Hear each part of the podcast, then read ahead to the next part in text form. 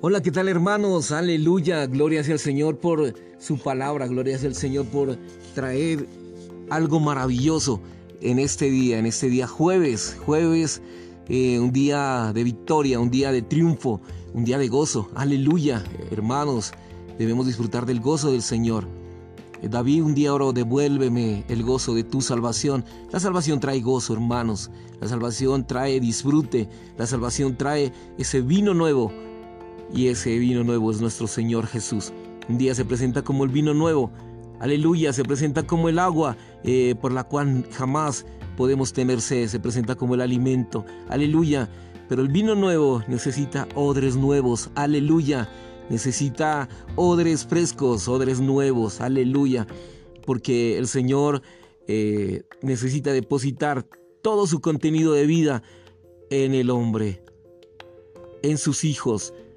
Gracias Señor porque hoy podemos disfrutar de, tu vida, de tu vino nuevo, de un vino maravilloso, de un vino especial, de un vino eh, fermentado con su misma vida, fermentado con su misma sangre, Aleluya, es su sangre poderosa, es su sangre que vertió por cada uno de nosotros.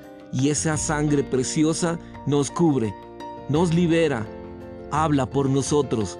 Señor Jesús, gracias por esa sangre especial, gracias por ese vino nuevo, gracias porque tú eres nuestra, nuestra salvación. Gracias Señor porque esa salvación trae gozo, trae disfrute, Señor, trae, trae plena gozo en nosotros, Señor. Gracias por esta mañana, una mañana única, una mañana llena de ti, Señor. Gracias por cada hermano que escucha. Gracias por tu amigo que me escuchas por primera vez. Aleluya. Hermanos, compartan, compartan la vida del Señor, compartan. Señor Jesús, gracias porque puedes impartirte, puedes impartirte a todo hombre Aleluya, hoy es el día, hoy es un día especial para tu vida, hoy es un día maravilloso, hoy es un día para que el Señor tenga la disponibilidad de entrar en tu corazón, de entrar en tu vida, de entrar en ti mismo, de conocer las verdades, de conocer que eh, Cristo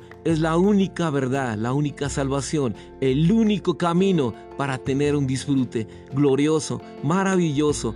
Aleluya. Si usted hermano se siente en una situación difícil, acuda al Señor. El Señor trae gozo. No importa la situación, la circunstancia, el problema, nada es más grande que el Señor.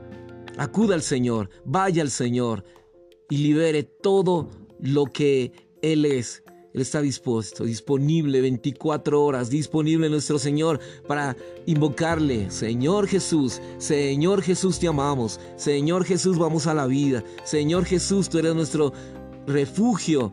Eres torre fuerte. Aleluya. Eres el camino, la verdad, la vida. Gracias porque podemos introducirnos en esa vida. Gracias porque podemos introducirnos en ti mismo. Y tú, Señor, te introduces dentro de nosotros podemos, Señor, festejar todo lo que tú eres. Aleluya por esta mañana. Conocer tus verdades, tus verdades objetivas, conocer tus verdades subjetivas, las verdades objetivas que se comunican con las verdades subjetivas. Aleluya, porque esa verdad y esa realidad eres tú mismo. Gracias porque el apóstol Juan miró todo este contenido de tu verdad, Señor. Y estas verdades necesitan ser recobradas, aleluya. Las verdades de, que el Señor es orgánico, de que el Señor siente. Al ser orgánico tiene sentimientos, es algo maravilloso y que esas verdades recorren cada parte de nuestro ser, cada parte de, nuestro cuerpo, eh, recorre eh, la parte almática, recorre nuestro espíritu, recorre todo nuestro ser, está entrelazado con el Señor. Aleluya, maravilloso es el Señor. Y aquí el apóstol Juan nos habla de algo maravilloso. Dice, tercera de Juan 3, pues mucho me regocijé cuando vinieron los hermanos y dieron testimonio de tu firmeza en la verdad, de cómo andas en la verdad. Aleluya. Colosenses 3.1. Si pues fuisteis resucitados juntamente con Cristo, Buscar las cosas de arriba, donde está Cristo, sentado a la diestra de Dios. Colosenses 1:27. Dios quiso dar a conocer las riquezas de la gloria de este misterio.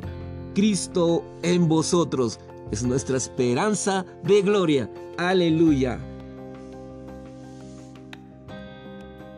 Las verdades contenidas en las escrituras siempre tienen dos aspectos, el aspecto objetivo y el aspecto subjetivo.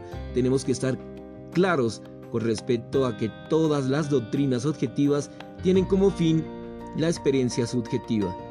Si solo prestamos atención a las doctrinas objetivas y desentendemos el aspecto subjetivo, no podremos cumplir el propósito eterno de Dios, el cual consiste en que Él sea expresado por medio de la iglesia.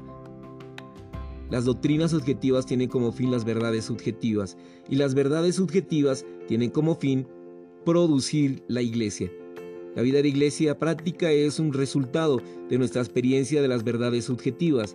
Cuando experimentamos las verdades subjetivas, la iglesia es producida espontáneamente. Además, todas las verdades subjetivas están vinculadas al espíritu y la vida. El espíritu y la vida son las sustancias de las verdades subjetivas. Si quitamos el espíritu y la vida, no habrá verdades subjetivas.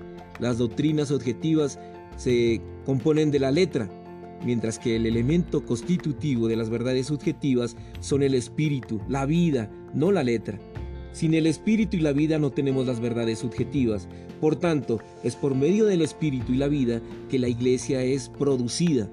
Debido a que vivimos por el espíritu y la vida, experimentamos las verdades subjetivas y de esa manera tenemos la vida de iglesia.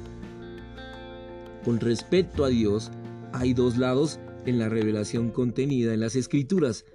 Hablamos en términos objetivos. Dios primero es Dios. Él es Dios que está en lo alto de los cielos con gloria y majestad. Segundo, Él es nuestro Creador. Tercero, Él es soberano Señor. Cuarto, Él llegó a ser nuestro Redentor. Quinto, Él es nuestro buen pastor. Nosotros somos su rebaño. El pastor ama a las ovejas y las ovejas también lo aman. No obstante, para las ovejas el pastor es objetivo. En sexto lugar, Él es nuestro amo. Nosotros le pertenecemos y le servimos. Sin embargo, con respecto a Dios, en las escrituras también hay el aspecto subjetivo. Primero, Dios es nuestro Padre. Esto es subjetivo porque Él nos ha dado su vida y naturaleza. Segundo, Él es el Espíritu vivificante. Como espíritu, Él entra en nosotros. ¿Cómo lo hace? El aire. Esto también es subjetivo. Tercero, Él es nuestra vida. Únicamente al entrar en nuestra interior para vivir en nosotros de manera subjetiva y para mezclarse con nosotros. Él puede ser nuestra vida. Cuarto, Él es la luz. En las escrituras esta luz es llamada la luz de la vida. Esta no es una luz objetiva exterior, sino una luz subjetiva en nuestro interior. Quinto, Él es nuestro aliento. Sexto, Él es nuestra agua viva y nuestro alimento para ser recibido por nosotros. Todo esto es subjetivo.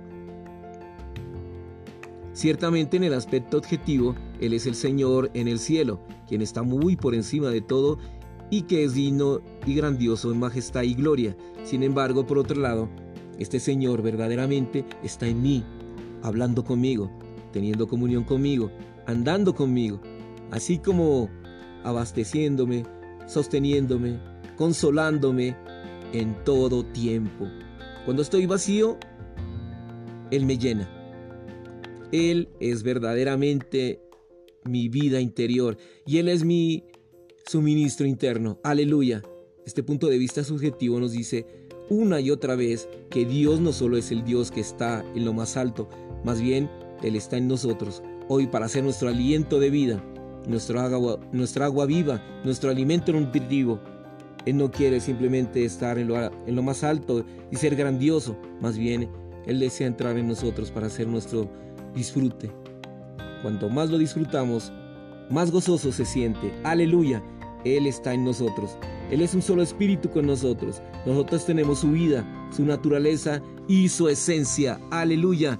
Aleluya, gloria sea al Señor, por siempre y para siempre. Bendito sea el Señor y Dios y Padre de nuestro Señor Jesucristo, que nos amó aleluya, que nos predestinó, amén, aún antes de la fundación del mundo, para tener su vida, para expresarle.